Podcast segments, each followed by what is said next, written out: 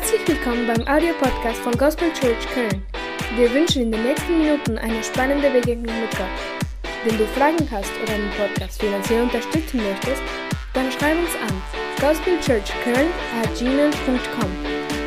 Wir wünschen dir nun viel Spaß und eine gute Unterhaltung.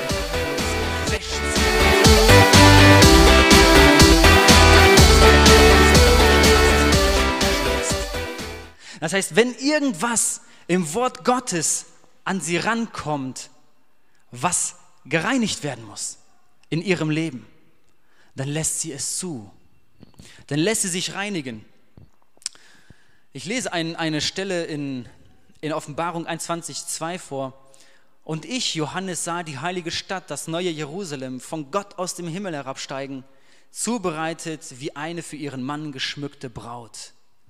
Das ist die Gemeinde. Das ist, viele Worte werden da gemacht, aber das ist die Gemeinde gemeint. Und dann gibt es noch eine Stelle, Offenbarung 17,4. Das ist über die Hure. Und diese Hure, die liebt sich selbst und sie liebt das Böse.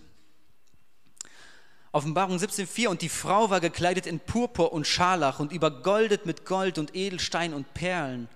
Und sie hatte einen goldenen Becher in ihrer Hand voll von Gräueln und der Unreinheit ihrer Unzucht. Und auf ihrer Stirn war ein Name geschrieben, Geheimnis, Babylon, die große, die Mutter der Huren und der Gräuel der Erde.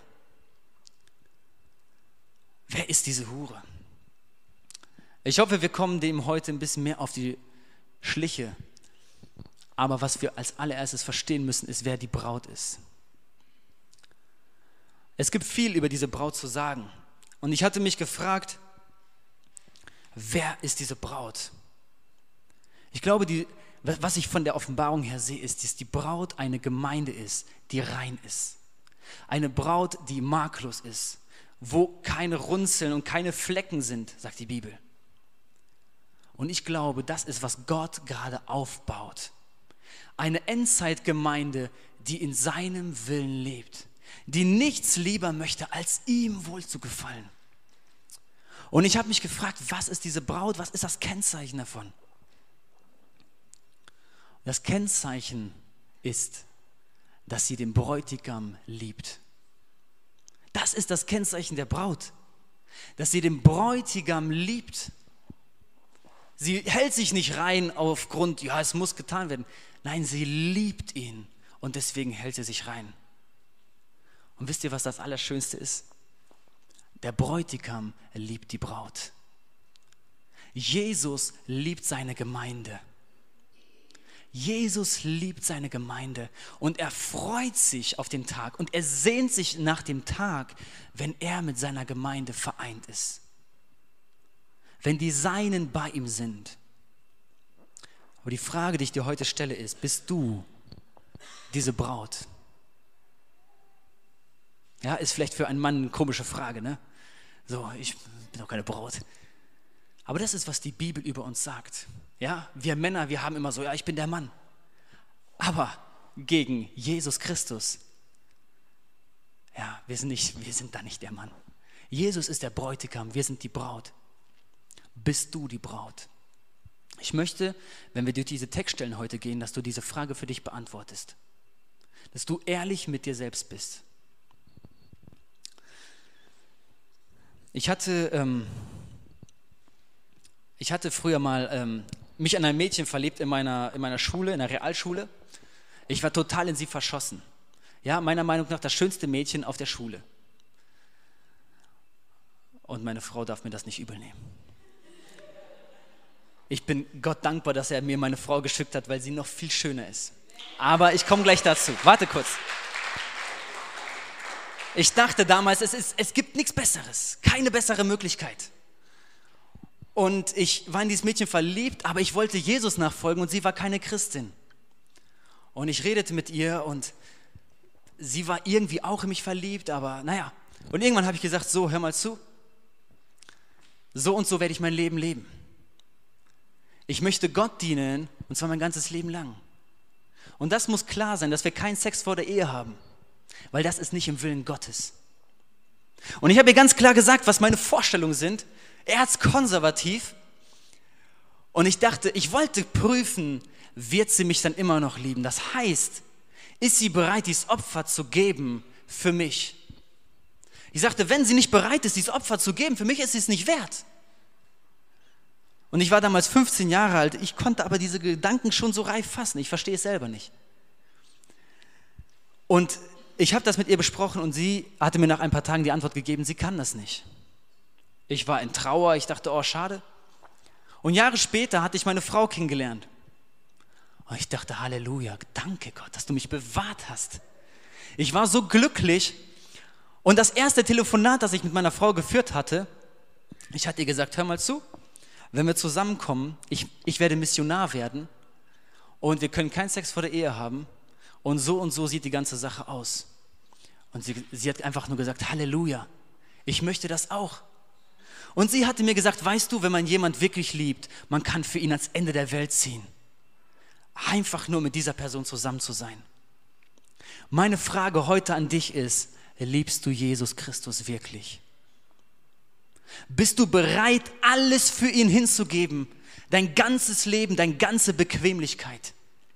Bist du bereit, Sünde zu lassen, nur um ihn die Braut zu werden, um mit ihm vereint zu werden? Das Kennzeichen der Braut ist, dass sie ihren Bräutigam liebt. Ich möchte die nächste Textstelle lesen und die in, äh, in Joh äh, Matthäus 25. Es geht um zehn Jungfrauen. Und das ist ein Gleichnis, das Jesus den Jüngern erzählt, damit sie verstehen, wie es in der letzten Zeit ist. Wie es mit dieser Braut ist. Und hier wird von zehn Jungfrauen gesprochen. Sie sind alle die Braut oder die Bräute des Bräutigams. Aber das ist nicht ein Text, der Polygamie äh, sagt, ist alles okay, sondern es ist ein Text, der einfach zeigen soll bei zehn äh, diesen Jungfrauen, es ist eine Fülle diese Braut, die dort beschrieben ist, ist nicht nur eine Braut, sondern es sind viele. Wir alle gemeinsam, alle gläubigen Jünger Jesu sind die Braut. Und jetzt kannst du dich selber einordnen. Dann wird das Reich der Himmel zehn Jungfrauen gleichen, die ihre Lampen nahmen und dem Bräutigam entgegengingen. Matthäus 25. Fünf von ihnen waren klug und fünf waren töricht, das heißt dumm. Die Törichten nahmen zwar ihre Lampen, aber sie nahmen kein Öl mit sich. Die Klugen aber nahmen Öl in ihren Gefäßen mitsamt ihre Lampen. Als nun der Bräutigam auf sich warten ließ, wurden sie alle schläfrig.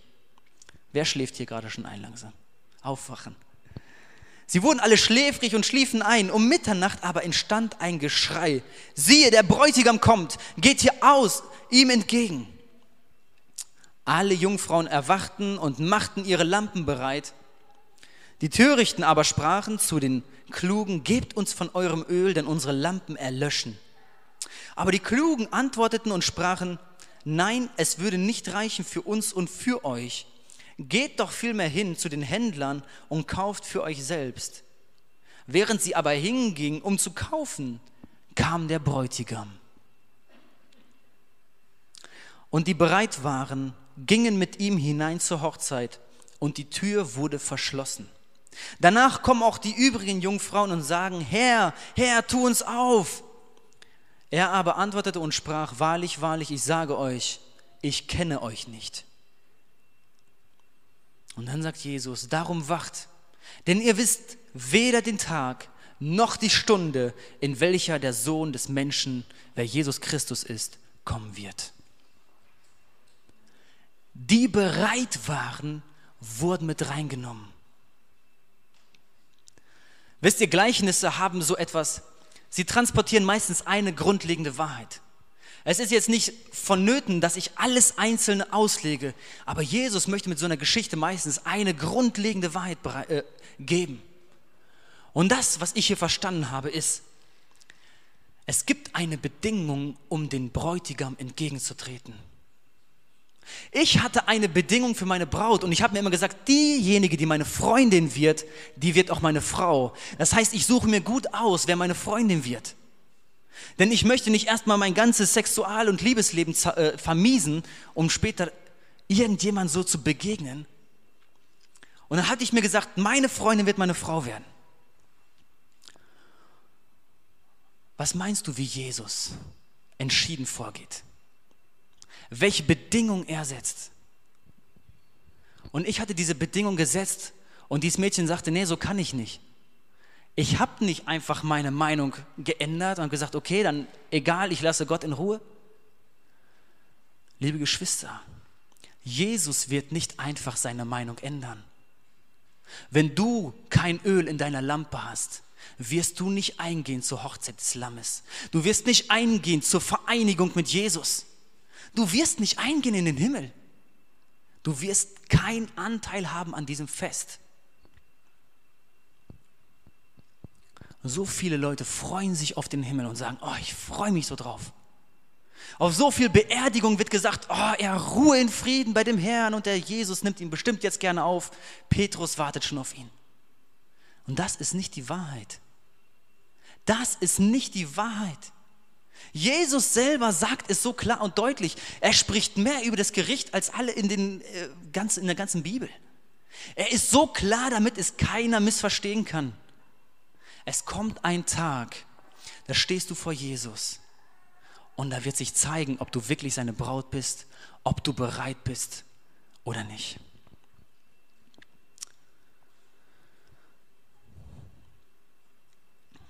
Und diese Frauen, diese fünf törichten Frauen, schaut mal, sie meinten es nicht böse. Sie meinten es nicht böse. Sie hatten es einfach nur unterschätzt. Sie dachten, es ist nicht so wichtig. Und es kommt dieser Tag,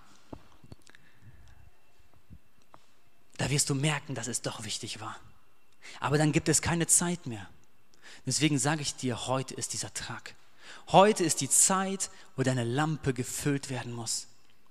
Das heißt, da, wo du die Bedingungen Gottes in deinem Leben umsetzen musst, wo du das, was er von dir fordert, richtig stellst, sodass, wenn er kommt, dass du bereit bist. In Offenbarung, so schöne Stellen gibt es hier über die, über die Gemeinde. Und er sagt über die Gemeinde von Philadelphia, ich wünsche uns, dass wir so eine Gemeinde wie die von Philadelphia werden. Offenbarung Kapitel 3.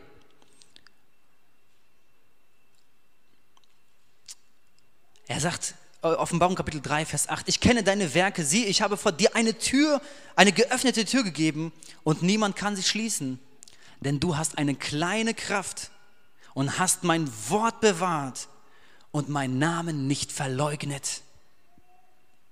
Und er sagt später zu dieser Gemeinde, siehe, ich komme bald, halte fest, was du hast, damit dir niemand deine Krone raube. Schau mal, was sagten die törichten Frauen zu den Klugen? Gebt uns von eurem Öl. Gebt uns von eurem Öl. Und die Klugen sagen, wenn wir euch von unserem Öl geben, dann reicht es für gar keinen von uns, dann kommt keiner da an. Holt euch selber euer Öl. Und das möchte ich dir heute auch sagen. Jeder muss selber die Sache mit Gott in Ordnung bringen. Es bringt nichts, ob deine Oma für dich betet. Du musst dich selber entscheiden. Das Gebet bringt was. Das Gebet bringt was, Halleluja. Aber du musst dich selber entscheiden. Jeder muss sich selber entscheiden. Die Leute können dir nur sagen, kauf dir dein Öl. Ich kann dir nur sagen, hol dir dein Öl. Mach dich bereit, der Herr kommt wieder. Und er sagt, wer überwindet, den will ich zu einer Säule im Tempel meines Gottes machen. Und er wird nie mehr hinausgehen und ich will auf ihn den Namen meines Gottes schreiben und den Namen der Stadt meines Gottes, des neuen Jerusalem, das von Himmel herabkommt, von meinem Gott aus und meinen neuen Ah, ich finde das so gewaltig. Ich versuche langsam zum Punkt zu kommen. Nicht zum Ende, aber dass wir langsam verstehen, um was es heute geht. Was heute passiert ist, dass man völlig unterschätzt, dass Jesus jeden Moment wiederkommen kann. Und was ich sehe, ist, dass die Gemeinde weit, weit weggegangen ist von Jesus. Weit, weit weg. Viele in der Gemeinde. Ich meine die weltweite Gemeinde. Und es wird davon gepredigt, dass wir relevant sein müssen für die Stadt. Und wenn, wenn jemand sagt, Gott ist so und so, und dann sagt man sofort, oh, vergesst nicht, dass Gott auch Liebe ist. Aber wie oft höre ich das, wenn jemand über die Liebe spricht, dass einer kommt und sagt, vergiss nicht, dass Gott auch der gerechte Richter ist, dass es schrecklich ist, in die Hände des lebendigen Gottes zu fallen. Wie oft hörst du das? Jemand spricht über die Liebe und über die Gnade und dann kommt jemand und sagt, vergiss nicht, Gott ist auch so. Das wäre biblisch. Das wäre mal eine Ausgewogenheit. Und es werden Sünden verharmlost und eine falsche Gnade gepredigt. Eine falsche Gnade, wo Leute sich sicher fühlen und sie denken, ich bin einmal errettet, jetzt bin ich immer errettet. Was hat Jesus gesagt? Wer durchhält bis zum Ende, das ist eine Bedingung. Wer durchhält bis zum Ende, der wird errettet. Wer seine Krone nicht rauben lässt, der bekommt den Namen Jesu auf den Stirn geschrieben der wird nie wieder aus dem Buch des Lebens ausgelöscht werden. Wisst ihr, wir müssen weniger Rhetoriktraining haben und wie man redet und mehr einfach mal die Bibel lesen. Und dann würden viel mehr Menschen in die Ewigkeit eingehen. Und was ich sehe, ist viel Religiosität. Viel Religiosität. Ja? Man liebt seine Kirche. Man liebt seine Kirche. Oh, ich liebe es, so in der Kirche mitzuarbeiten. Ich liebe so meine Kirche. Wir haben den schönsten Lobpreis. Aber man hat keine Gottesfurcht. Und man vergisst, worum es wirklich geht. Es geht um Gott. Es geht um Gott, nur um ihn allein. Du bist die Braut. Du sollst bereit für den Bräutigam sein. Es wird Einheit gepredigt statt Heiligkeit. Ich möchte heute über Einheit reden. Und was ist wahre Einheit? Denn was ich heute überall höre, ist Gebet für Einheit oder Prayer for Unity, dann das, kommt das noch fetziger rüber. Es gibt Konferenzen über Einheit. Ja? Viele Konferenzen werden darüber gehalten. Ich, ich liste mal nur eine auf. Azusa Now, Mehrkonferenz. Together 2016, 2018, das sind so Riesenkonferenzen mit Tausenden von Menschen in den USA, auch in Deutschland. Kairos 2017, The Gathering 2016. Und da wird andauernd über eine Einheit geredet. Und ich möchte einfach mit euch mal anschauen, was das für eine Einheit ist. Ob das wirklich um Gottes Willen ist, was wir oft versuchen zu erzeugen. Und es gibt so eine Stelle in der Bibel, die wird dann immer zitiert. Die Stelle ist in Johannes Vers 17. Ich muss nur ganz kurz vorspulen sozusagen. Johannes Vers 17. Ähm, vielleicht kennt ihr dieses Gebet, das hohe priesterliche Gebet von Jesus. Ja? Und Jesus betet ein Gebet für seine Jünger. Und es wird oft ein Vers rausgezogen, nämlich auf dass sie alle eins seien, gleich wie du, Vater, in mir und ich in dir, auf dass auch sie in uns eins seien, damit die Welt glaube, dass du mich gesandt hast. Und es wird dann gesagt, wisst ihr, Gläubige, die ihr an Jesus glaubt, wenn wir alle eins sein, dann kommt Erweckung. Dann wird die Welt sehen, dass Jesus Christus der Weg und die Wahrheit ist. Einer dieser Prediger hat sogar gesagt, ja, wir lesen doch klar in, äh, in äh, Johannes 13. Und ich dachte, hey, weiß der nicht mal, wo das steht, was er zitiert? Und ganz oft wissen wir wirklich nicht, wo es steht. Denn dieser Text steht in einem Zusammenhang. Ja, die Bibel, das ist ein Kontext. Und hier ist der Kontext. Jesus spricht zu seinen Jüngern, das, was Daddy gerade gesagt hat. Es sind die letzten Stunden, bevor Jesus festgenommen wird. Und er spricht mit seinen Jüngern in diesen letzten Stunden über wichtige Themen. Er sagt, ich werde gehen, ich gehe zum Vater und ich werde nicht mehr hier sein. Aber habt keine Angst, ihr braucht, ihr werdet nicht alleine sein, denn der Heilige Geist kommt zu euch. Und er spricht viele Dinge an. Und wir müssen diesen Text in diesem Zusammenhang lesen. Zum Beispiel ist da die Geschichte vom Weinstock und den Reben. Johannes 15. Wer kennt die Stelle? Weinstock und der Reben? Einmal die Hände richtig hoch. Weinstock und die Reben. Halleluja. Für allen anderen erzähle ich das ganz kurz.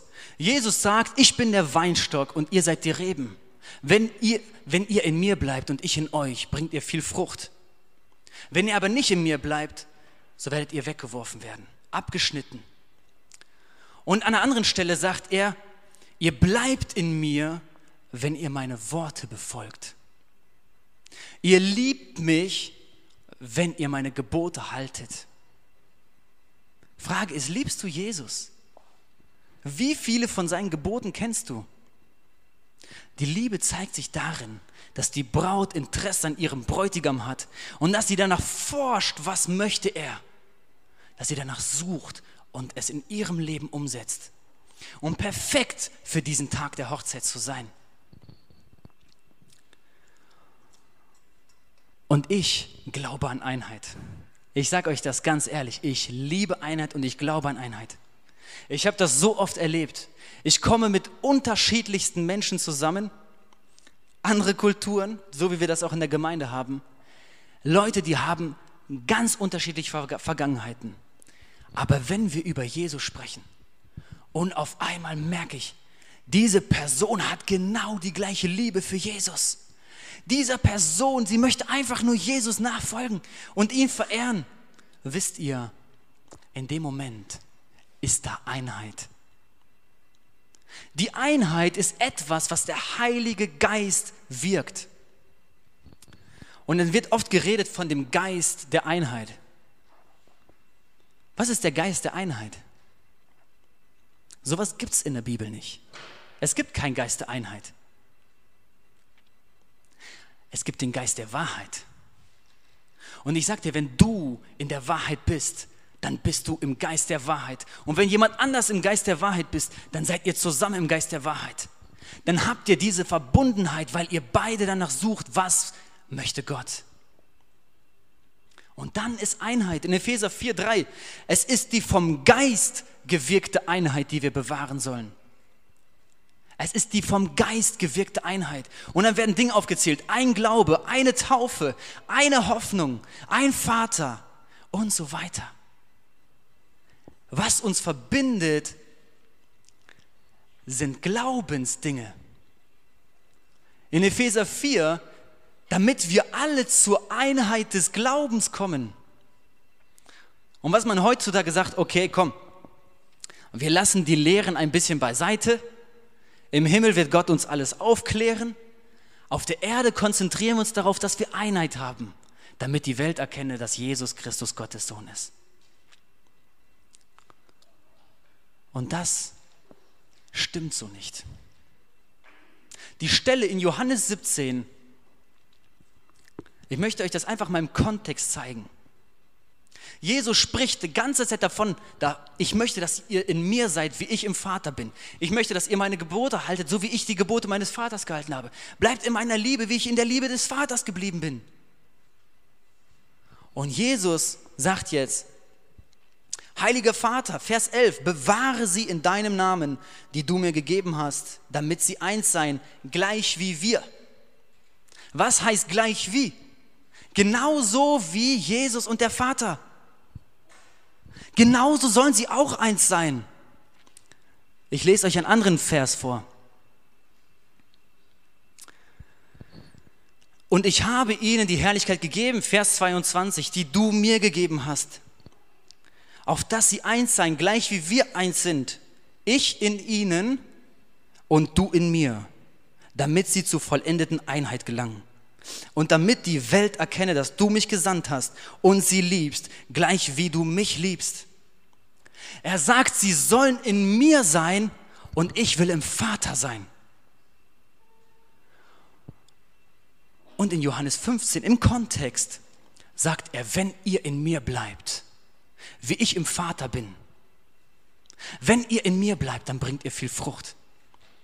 Und Frucht heißt, dass Menschen zum Glauben kommen, dass Erweckung geschieht, dass Menschen gerettet werden und umkehren, dass Heilung geschehen, Dämonen müssen fliehen. Frucht, so erkennt die Welt Gott. Und das ist die Einheit, von der er spricht. Es ist alles dasselbe Thema. Es geht um den Geist Gottes. Es geht darum, dass wir in Jesus verwurzelt sind. Und wenn wir das sind, dann haben wir vollkommene Einheit. Die Frage, die sich stellt, ist, sind wir in Christus? Sind wir seine Jünger?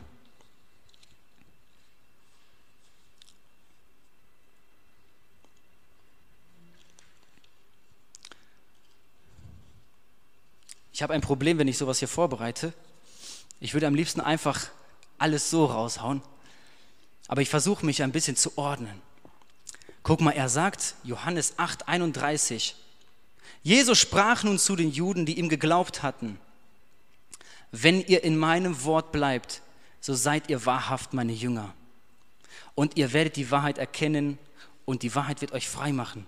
Johannes 14, 23, wenn jemand mich liebt, so wird er mein Wort halten.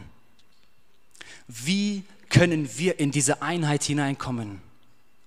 Indem wir die Jünger Jesu sind, indem wir sein Wort halten, indem wir ihm gehorsam sind, indem wir ihn lieben. Und ich kenne immer so ein schönes Beispiel und ich finde das wirklich schön, ist schon uralt. Es wird gesagt, weißt du wie, mit, wie du mit deiner Frau perfekt zusammenleben kannst? Beide müssen als ihren Fokus Gott haben. Wenn beide als ihren Fokus Gott haben, dann gehen beide automatisch wie eine Pyramide oben zusammen. Und was man heutzutage versucht, ist, man versucht eine Einheit zu erzeugen ohne die Wahrheit. Und man klammert die Wahrheit aus, um irgendwie Einheit zu haben. Nur das Problem ist, Gott ist immer noch da oben. Und was ich verstanden habe, wenn wir eine Einheit versuchen zu erzeugen, ohne die Wahrheit zu nehmen, dann ist es wie die Jungfrauen. Sie teilen ihr Öl und beide bleiben unten. Keiner von beiden kommt in die Wahrheit hinein. Keiner sieht den Bräutigam, weil sie aufgeben, weil sie nicht den wahren Weg gehen, nicht den Weg der Wahrheit. Ich hoffe, wir kommen da langsam rein. Und ich habe versucht, aus der Bibel heraus ein paar Stellen zu sehen, wie Einheit unter Geschwistern aussehen kann. Es gibt vieles über Einheit. Und wir müssen darüber mehr predigen. Weil Einheit, echte Einheit, die lässt sich nicht von Rasse oder von Nationalität aufhalten. Wahre Einheit lässt sich nicht vom, vom, äh, von der Klasse, in der man sich bewegt, aufhalten, von der Mentalität aufhalten.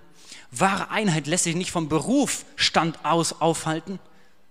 Wahre Einheit lässt sich auch nicht durch Sprachen aufhalten. Wahre Einheit ist im Geist. Es ist so stark. Ich habe einen Bruder, der kann fast nur Brasilianisch. Wir haben so eine unglaubliche Einheit zusammen. Er hat eine vollkommen andere Vergangenheit. Früher hätte ich nichts mit ihm zu tun gehabt. Und jetzt, wir lieben uns einfach, weil wir beide Jesus lieben. Und wenn ich Jesus liebe, dann liebe ich auch, was er liebt. Und er liebt seine Braut. Und wenn ich Jesus liebe, liebe ich, dann hasse ich auch, was er hasst. Und das ist die Lüge. Das ist Verwirrung. Das ist, was der Satan versucht, mit den Menschen zu tun. Die Bibel sagt, er weiß, dass er nur eine kurze Zeit hat. Und deswegen versucht er mit allen Mitteln, alle mitzureißen. Alle mitzureißen in sein Gericht, damit sie dasselbe Gericht haben wie er. Wie kann Einheit aussehen? Ich, hab, ich versuche immer nur ein Vers zu lesen. Wer möchte, kann auch gerne noch mehr Verse aufschreiben. Ich werde die kurz sagen.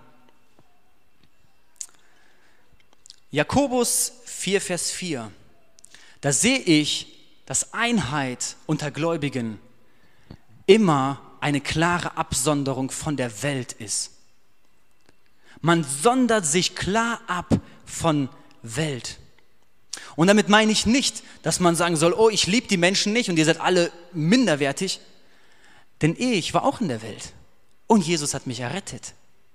Und wenn ich Jesus liebe, dann liebe ich auch die Welt. Die Menschen, die in der Welt sind, meine ich damit. Aber ich liebe nicht das, was der Satan mit der Welt macht.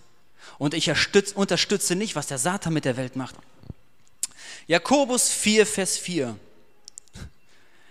Es sagt er so passend zu Hure. Ihr Ehebrecher und Ehebrecherinnen, wisst ihr nicht, dass die Freundschaft mit der Welt Feindschaft gegen Gott ist?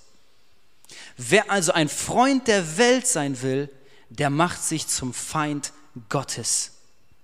Bumm. Entscheide dich. Entweder nimmst du das, was die Welt dir anbietet, es sind so viele Sachen, ich werde heute nicht aufzählen, oder du nimmst Jesus. Du kannst nicht gleichzeitig Gott dienen und dem Geld. Entweder Gott oder das Geld. Eine andere Stelle ist 2. Korinther 6, 14. Die werde ich jetzt aber nicht vorlesen. Dann als zweites sehe ich eine klare Trennung von der Gemeinde, von Gläubigen, die in bewusster Sünde leben. Und was man sich wünscht ist, hör mal, wir können doch über die Sünde einfach hinwegsehen. So. Wisst ihr, und das, das ist meine Natur, das möchte ich machen. Über Sünde einfach hinwegsehen. Nur das Problem ist, Gott ist gerecht. Er wird irgendwann nicht über die Sünde hinwegsehen. Und wenn wir nicht mit Sünde richtig verfahren, dann wird dieser Mensch vielleicht irgendwann in der Hölle landen. Es gibt mehrere Stellen, die beschreiben, du kannst dich Jünger nennen und Christ, aber die beschreiben ganz klar, wenn du diese Dinge tust, du wirst das Reich Gottes nicht sehen. 1. Korinther 6, lest euch das einfach durch. 1. Korinther 5, Vers 1 bis 6. Und da ist das, in der Gemeinde hat ein Mann die Frau seines Vaters, er hat seine Stiefmutter geheiratet oder er schläft mit ihr. Und er sagt, Paulus, und ihr seid aufgebläht und hättet doch eher Leid tragen sollen, damit der, welcher diese Tat begangen hat, aus eurer Mitte hinweggetan werde. Ich finde das extrem hart. Ich finde das extrem hart, aber manchmal müssen solche Dinge sein, damit wir Menschen verstehen. Irgendwann musst du dich nicht vor dem Pastor rechtfertigen. Irgendwann musst du dich vor Gott rechtfertigen. Das Beste, was dir passieren kann, ist, dass du auf dieser Welt gerichtet wirst. Wisst ihr, ich bin auch mit meiner Frau. Ich hatte mir fest vorgenommen, wir werden bis zur Hochzeit warten. Und wir haben es nicht geschafft. Und wisst ihr, wie zerbrochen ich war und kaputt? Ich dachte, Gott kann mich nie wieder gebrauchen. Ich habe nicht gedacht, ist doch kein Problem. Ich habe drei Tage nicht gegessen und nicht geschlafen. Ich war fertig, ich war auf den Knien. Ich sagte, Gott, wenn es irgendwie einen Weg gibt, dann gebrauche mich dennoch. Und ich war so fertig weil ich wusste, Gott nimmt das nicht auf die leichte Schulter. Es ist Gott nicht egal. Und wir warteten jetzt auf ein Baby und ich dachte, der wird sterben. Gott wird uns bestrafen. Und wisst ihr was? Gott ist so gnädig. Wenn wir Buße tun, er ist gnädig, er ist treu, er ist gerecht. Und er vergibt uns alle Schuld.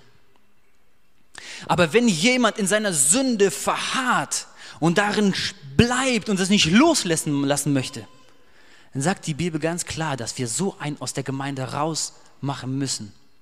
Weil er wird die ganzen Leute mitreißen und sie werden denken, das ist schon okay.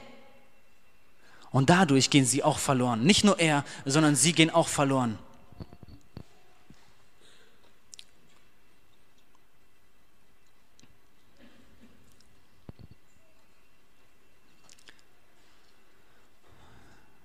Ähm ich bin hier gut durcheinander gekommen. Und der dritte Punkt ist, eine klare Trennung der Jünger Jesu von denen, die eine falsche Lehre verkündigen. Und Paulus spricht zu einer Gemeinde und ähm, er sagt, aber selbst wenn wir oder ein Engel vom Himmel euch etwas anderes als Evangelium verkünden würden, als das, was wir euch verkündigt haben, der sei verflucht. Guck mal, er sagt, selbst wenn wir irgendwann kommen, an irgendeinem Tag, oder irgendein Engel kommt und der verkündigt euch ein anderes Evangelium, dieser Mensch sei verflucht. Er spricht solche klaren Worte.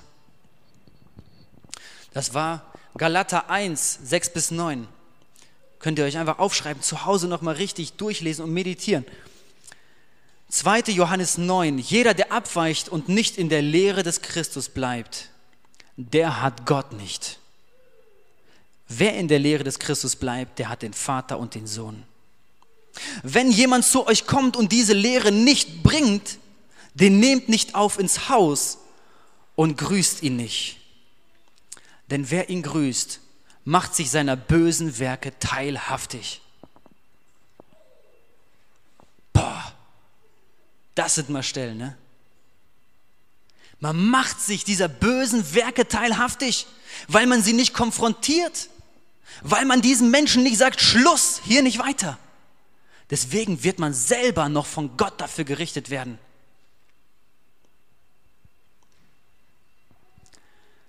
Eine Freundin, die Jana, die kennt ihr vielleicht, einige von euch kennen sie, die Jana vom Nathanael Aklassato.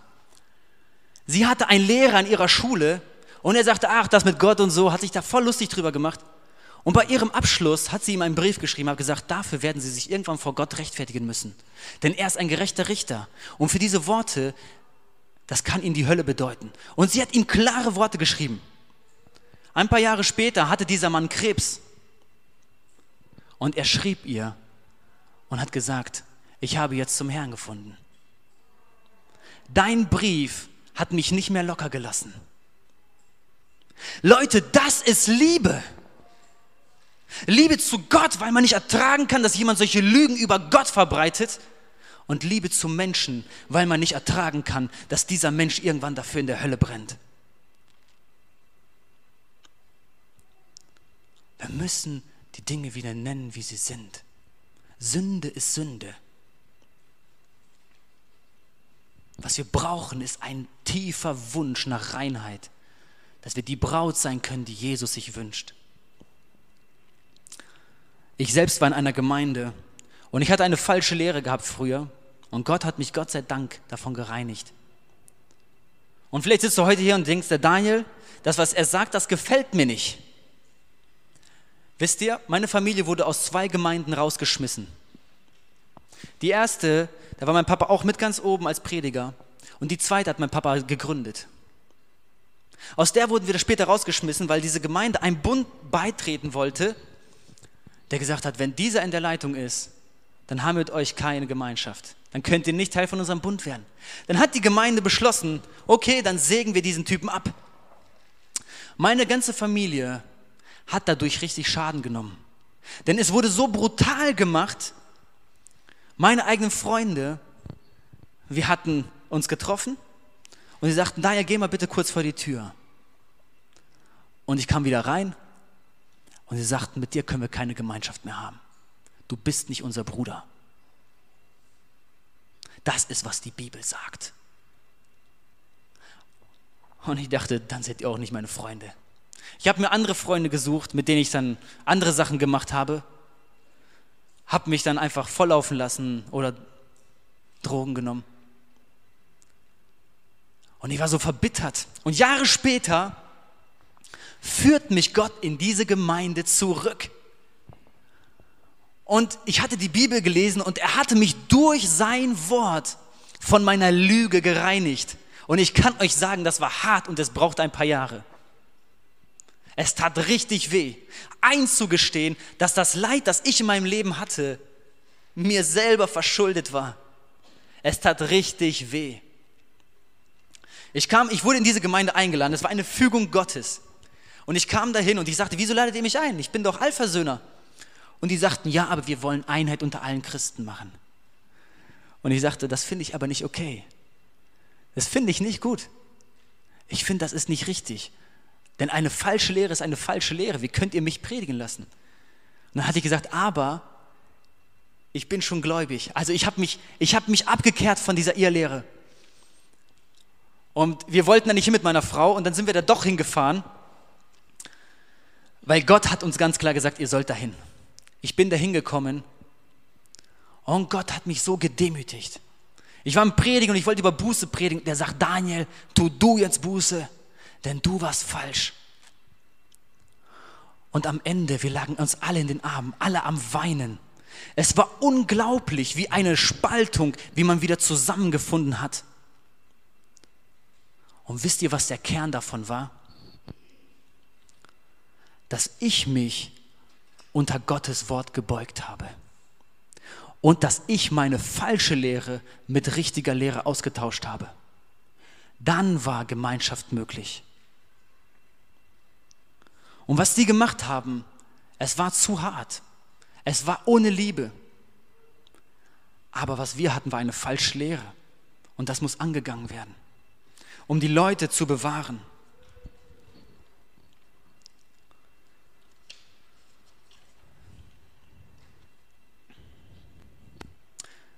Ich möchte mit euch ein Buch ein bisschen durchgehen. Ich habe das letztens angefangen zu lesen und das heißt Katechismus der katholischen Kirche. Ich möchte mit euch nur ein paar Lehren daraus vorlesen. Und was ich möchte, ist nicht, dass einer denkt, der Daniel hasst Katholiken. Ich liebe alle Menschen. Ich liebe alle Menschen. Ich habe einige Katholiken als Freunde. Aber was ich nicht ertragen kann, ist ein falsches Evangelium und eine falsche Lehre. Das kann ich nicht ertragen, weil mein Gott es nicht erträgt. Und was ich nicht ertragen kann, ist, dass Menschen das lehren, und viele, die es nicht besser wissen, folgen ihnen nach. Und ihnen wird das gleiche Schicksal ereilen. Ich möchte mit euch einen Punkt, einfach nur ein paar Punkte durchgehen. Ich zitiere heute keine katholischen Priester, gar nichts. Ich zitiere die offizielle Lehre der katholischen Kirche.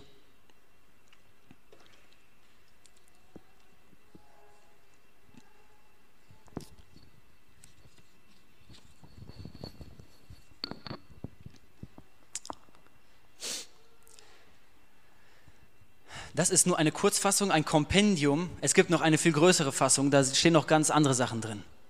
Hier ist das manchmal ein bisschen schön. Artikel 185 oder wird das vielleicht auch 891 genannt. Hier wird beschrieben über die Autorität des Papstes. Das Lehramt ist unfehlbar. Wenn der Papst Kraft seiner Autorität als oberster Hirte der Kirche oder das Bischofskollegium in Gemeinschaft mit dem Papst vor allem auf einem ökumenischen Konzil eine Lehre über den Glauben oder die Sitten in einem endgültigen Akt verkündigen, dann ist das unfehlbar. Das Lehramt ist auch unfehlbar, wenn der Papst und die Bischöfe in ihrem öffentlichen Lehramt übereinstimmend eine Lehre als endgültig vorlegen. Solchen Lehren muss jeder Gläubige im Glaubensgehorsam anhängen. Es hört sich alles ganz nett an. Ich möchte euch das mal ein bisschen übersetzen. Unfehlbar heißt, es ist richtig. Du kannst daran nichts Falsches finden. Der Papst kann ein paar magische Worte sprechen, die heißen ex cathedra. Und wenn er sie spricht und dann diese Worte fallen lässt, dann sind die in Stein gemeißelt. Und ich sage euch was, selbst wenn die Bibel etwas anderes sagt, hat das Wort des Papstes oberste Autorität. Selbst wenn Gott etwas anderes sagt, hat das Wort des Papstes oberste Autorität. Es ist unfehlbar. Es ist unfehlbar, das müsst ihr euch mal vorstellen. Für mich ist das nicht unfehlbar. Hier wird gesagt, er ist der oberste Hirte. Wisst ihr, was die Bibel sagt, wer der oberste Hirte ist? Wer ist der oberste Hirte? Das weiß jeder. Er ist der oberste Hirte, 1. Petrus 5.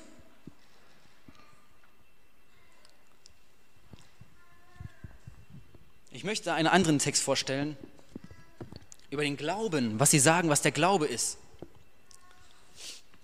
Darum glauben wir mit einem Herzen und einer Seele, was im überlieferten oder geschriebenen Wort Gottes enthalten ist und von der Kirche als von Gott offenbart vorgelegt wird.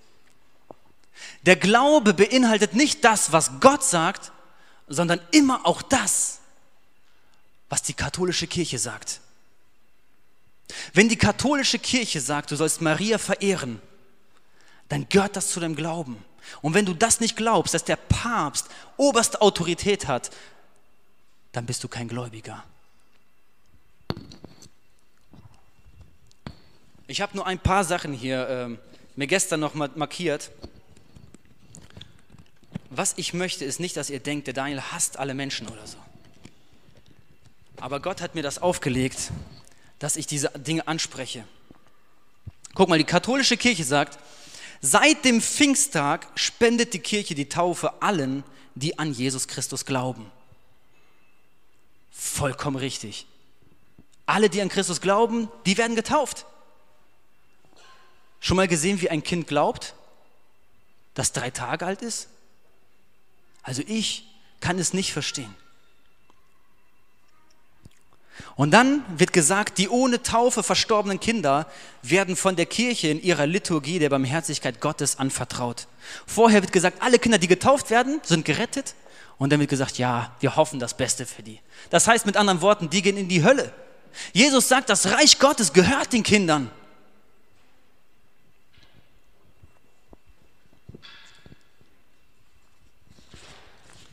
Es gibt andere Dinge, Fegefeuer. Ich möchte jetzt nicht zu viel ich möchte mir die Zeit sparen.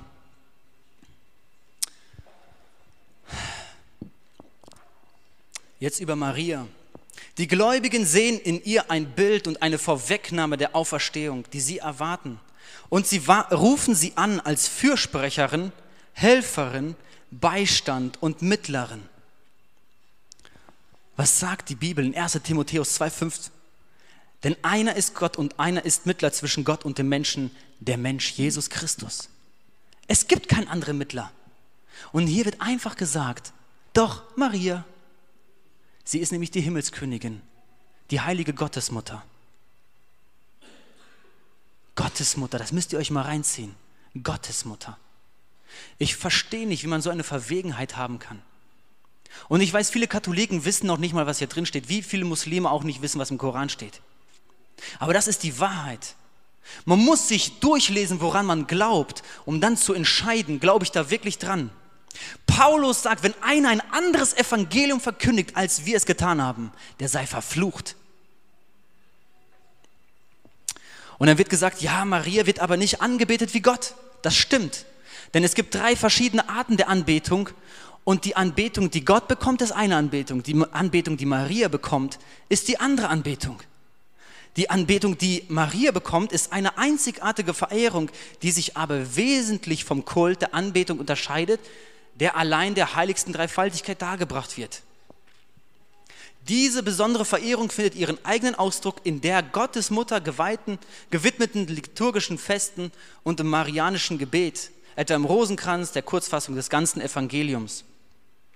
Und diese Anbetung heißt Hyperdulia. Was ist nochmal das zweite Gebot, das Mose vom Berg Sinai runtergebracht hat? Das Jesus in Stein geschrieben hat. Das zweite Gebot.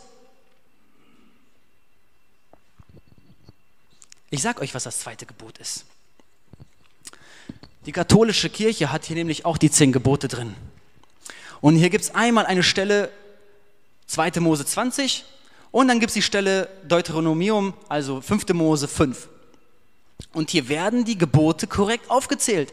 Und dann gibt es hier noch eine katechetische Überlieferung. Das heißt, die Überlieferung der zehn Gebote nach der katholischen Kirche. Da durften sie frei entscheiden, was sie davon wirklich nehmen und was nicht. Und jetzt lese ich euch mal die Gebote vor. Hier ist der Part, der sagt das zweite Gebot. Das zweite Gebot ist folgendes. Ich lese euch das kurz vor. Du sollst dir kein Gottesbildnis machen, das irgendetwas darstellt am Himmel, droben und auf der Erde unten oder im Wasser unter der Erde. Du sollst dich nicht vor anderen Göttern niederwerfen und dich nicht verpflichten, ihnen zu dienen. Denn ich, der Herr, dein Gott, bin ein eifersüchtiger Gott. Bei denen, die mir Feind sind, verfolge ich die Schuld der Väter an den Söhnen und an der dritten und vierten Generation. Bei denen, die mich lieben und auf meine Gebote achten, erweise ich Tausenden meine Huld. Das ist das zweite Gebot. In der katechetischen Überlieferung, hört mal ganz kurz zu.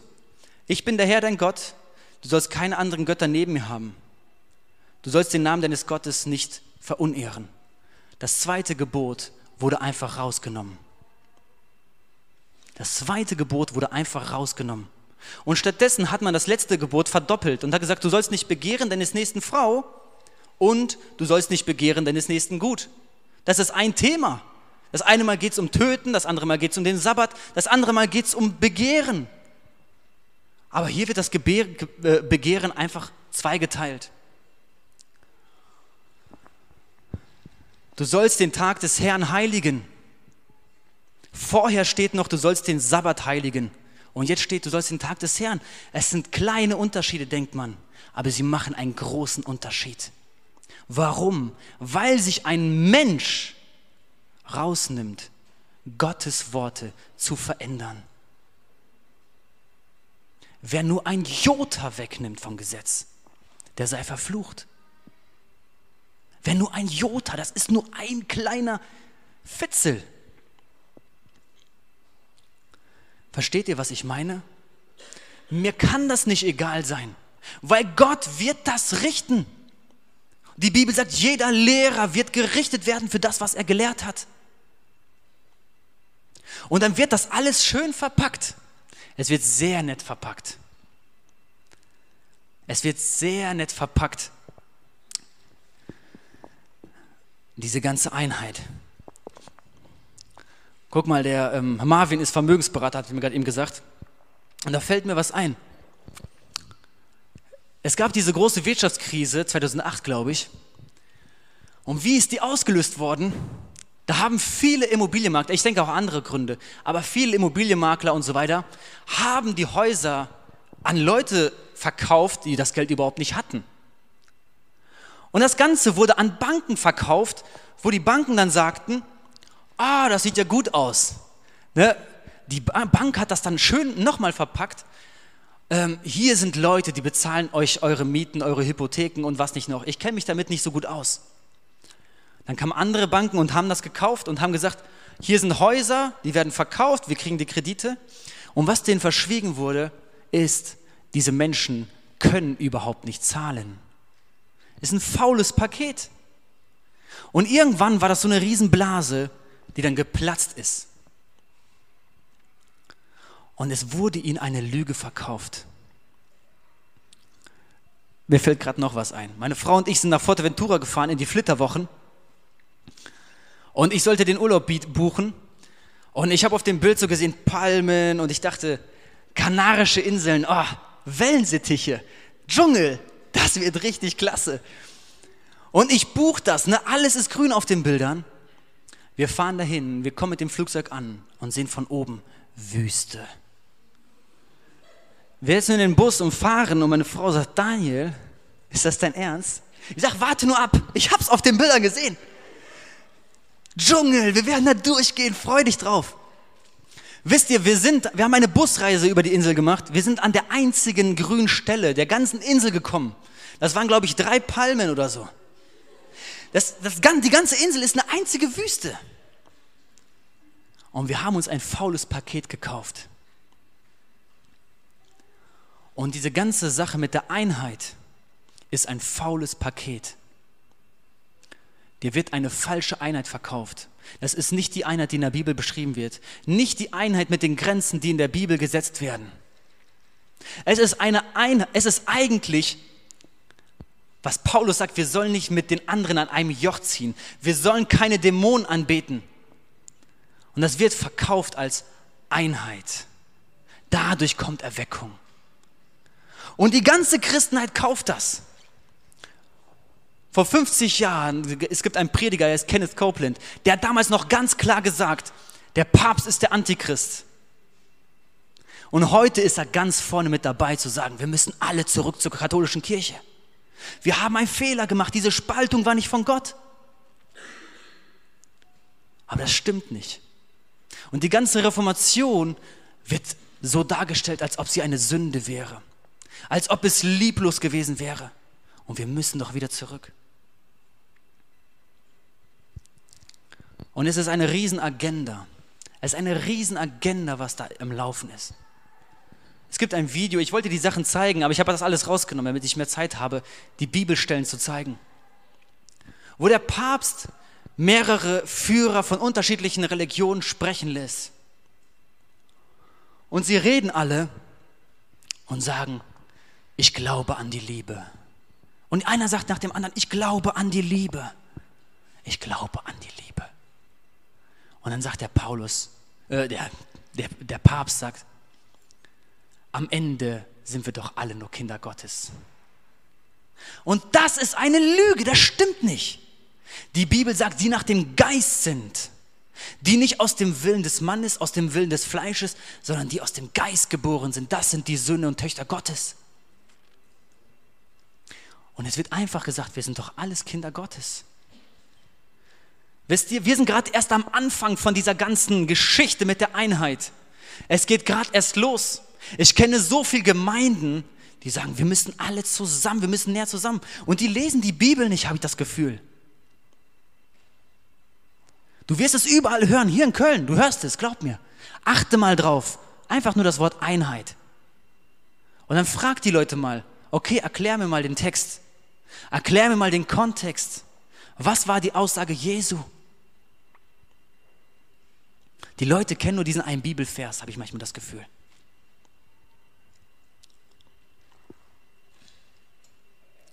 Jeder, der weitergeht und nicht in der Lehre des Christus bleibt, hat Gott nicht. 2. Johannes 1, Vers 9. Wer aber in der Lehre bleibt, hat sowohl den Vater als auch den Sohn. Römer 16, 17. Ich ermahne euch aber, Brüder, dass ihr Acht habt auf die, welche entgegen der Lehre, die ihr gelernt habt, Parteiungen und Ärgernisse anrichten. Wendet euch von ihnen ab. Wer richtet Ärgernisse und Parteiungen an? Das heißt Spaltungen. Wer macht das? Diejenigen, die nicht nach der, nach der Lehre Christi wandeln, die ein anderes Evangelium verkündigen. Sie richten Parteiung und Spaltung ab. Und dann wird gesagt, nein, die Reformation, die Reformatoren, das waren die Spalter. Ihr müsst Buße tun. Kehrt zurück zur katholischen Kirche. Wisst ihr, woran ich glaube? Dass Gott sein Volk gerade wieder ruft. Und er schafft eine Generation von Jüngern.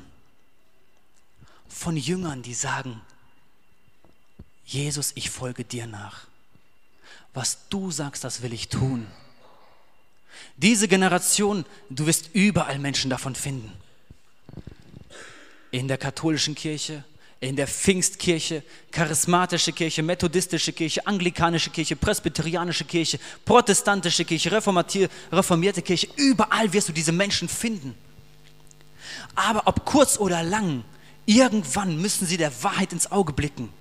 Und sie müssen verstehen, das System, in dem ich bin, ist nicht von Gott.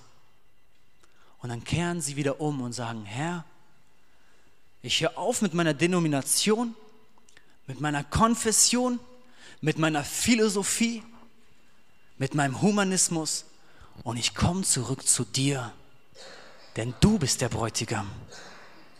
Und sie füllen ihr Öl wieder auf. Und es wird viele geben, die werden sagen, alle müssen eins sein.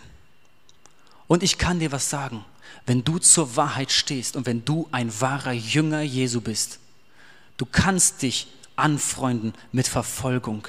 Du kannst dich darauf einstellen, dass diese Menschen sagen werden, du bist lieblos. Wie kannst du so etwas Gemeines sagen? Du kannst dich darauf einstellen, dass gegen dich gehetzt wird. Denn das sagt die Bibel. Die Hure ist trunken vom Blut der Heiligen. Die Kirche, die nicht mehr auf dem Weg Gottes wandelt, die sich davon abgekehrt hat, die mit allem rummacht, sie wird gegen die wahre Gemeinde vorgehen. Und es werden viele sterben. Meine Frage ist einfach, ob du heute bereit bist. Meine Frage ist, bist du wirklich bereit? Ist Öl in deiner Lampe? Ist Öl in deiner Lampe? Hast du in deinem Leben Buße getan? Hast du dich getaufen lassen aufgrund deines Glaubens? Und bist du gestorben mit Christus und wieder auferstanden mit Christus? Bist du von neuem geboren, ist der Geist Gottes in dir. Bist du ein Jünger Jesu? Bist du eine kluge Frau oder eine törichte? Ich kann dir die Frage nicht beantworten. Aber wenn du merkst, da ist etwas in deinem Leben, was dir noch fehlt und wo du noch nicht entschieden bist und wo du dein ganzes Leben lang dachtest, ach, das ist nicht so wichtig, das meint Gott bestimmt nicht so, dann sage ich dir, jetzt ist der Tag, dass du zum Händler gehst und dir Öl kaufst. Es kommt ein Tag und dann gibt es keine Zeit mehr, Liebe. Es gibt dann keine Zeit mehr, es ist dann zu spät. Es wird dann zu spät sein. Hört einfach, es wird zu spät sein. Wenn du bereit bist, wenn du Jünger bist, halte deine Krone fest. Halte deine Krone um jeden Preis fest. Glaub mir, man wird versuchen, sie mit List zu rauben. Man wird versuchen mit allen möglichen schmeichelnden Worten, dass du dein Öl teilst. Bewahre es für dich. Beschmutze nicht deine Kleider. Sei diese reine Braut für Jesus Christus. Es gibt keinen anderen Weg. Es gibt schon ein Evangelium, das genannt wurde. Es gibt kein anderes Weg. Wenn du vielleicht auch eine Kindertaufe hattest. Paulus, und darüber haben wir letzte Woche geredet, kam zu den Ephesern und sagt, welche Taufe habt ihr? Taufe des Johannes. Er sagt, war gut, Taufe des Johannes war eine schöne Sache, aber jetzt wird Zeit für die Taufe auf den Namen von Jesus Christus. Im Glauben. Die Taufe ist immer etwas, was du bewusst machst. Und warum diese Einheit überhaupt entstehen kann, ist, weil die Leute nicht mehr in die Bibel schauen. Am Anfang des Jahres hat Gott uns im Nachtgebet etwas gesagt. Und er hat klar zu uns gesprochen, hat gesagt, lest die Bibel. Wir haben gebetet, Gott, was soll in diesem Jahr dran sein? Und er hat gesagt, lest die Bibel. Liebe Geschwister, wir brauchen ein Licht auf unserem Weg, das uns den Weg leuchtet dürfen das nicht so auf die leichte Schulter nehmen. Verzeiht mir, wenn ich so ernst bin, aber die Sache ist ernst. Ich möchte, dass wir aufstehen.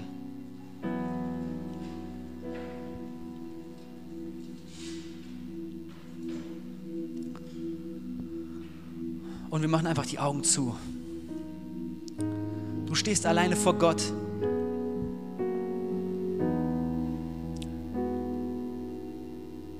Stell dir vor, du stehst vor dem Richterstuhl Jesu. Vor dem Richterstuhl Gottes. Wie wird er dich beurteilen? Wie wird er dich beurteilen?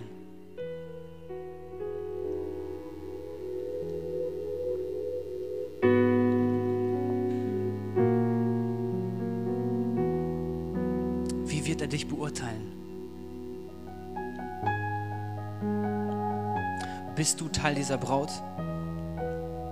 Bist du Teil der wahren Gemeinde Jesu, die aus allen Völkern und Nationen ist und die ein Herz aus, ausgerichtet haben auf Jesus?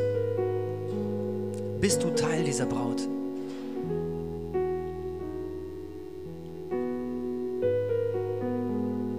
Wenn du dein Leben noch nicht Jesus gegeben hast, dann kann heute Abend dein Tag sein. Du kannst jetzt nach vorne kommen und wir beten mit dir. Und Daddy wird auch hier vorne sein. Wenn du noch nicht dein Leben Jesus gegeben hast, dann kann jetzt der Moment sein.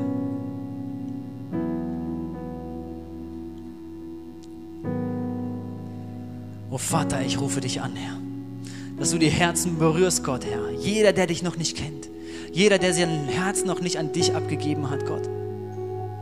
Seinen Willen und sein Denken, Herr. Ich bitte, dass du ihn jetzt berührst, Gott, Herr. Dass er uns oder sie eine Entscheidung jetzt für dich trifft, Herr. Ich bitte dich um deine Gnade, Gott. Oh Jesus, dass jeder bereit ist. Ich bete, dass jeder bereit ist, Gott.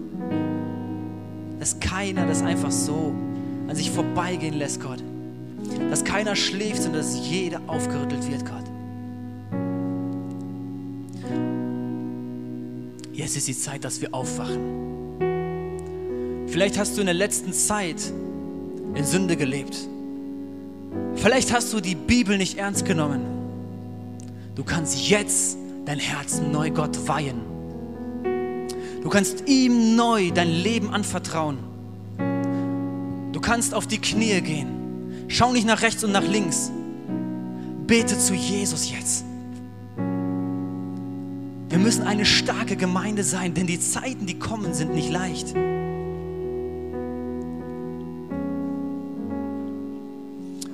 Wenn du noch nie dein Leben Jesus gegeben hast, komm ruhig nach vorne, wir werden mit dir beten. Geh jetzt zu den Händlern und hol dein Öl.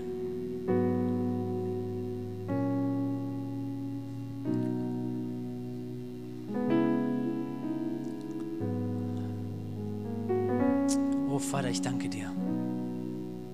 Ich danke dir, Herr, dass du uns diese Liebe für dich gibst. Dass du uns mit unaussprechlicher Liebe liebst, Herr. Deinen Sohn für uns gegeben hast, Gott. Obwohl wir uns Schuld und Sünde waren. Und du sagst, jeder Mensch ist schlecht. Jeder Mensch ist böse. Und obwohl wir so stolz waren und so überzeugt von uns waren, Herr, obwohl wir dachten, wir brauchen dein Opfer nicht Jesus und wir haben noch auf dich gespuckt, als du am Kreuz hingst. Du hast uns trotzdem geliebt, Herr. Ich danke dir, dass du dieses Opfer für uns gebracht hast, Herr Jesus. Obwohl die Menschen deine Worte nicht hören wollen, Herr. Du hast die Wahrheit nicht verschwiegen. Ich danke dir, Herr, dass du uns nicht aufgegeben hast und dass du keinen hier aufgegeben hast, Gott. Denn du liebst uns. Du liebst uns, Herr, von ganzem Herzen. Und wir wollen dich auch lieben, Gott. Amen. Wir hoffen, dass dir die Predigt weitergeholfen hat. Wenn du Fragen hast, kannst du gerne uns unter gospelchurchkern at gmail.com eine Mail schreiben oder auf unserer Website www.gospelchurch.köln vorbeischauen.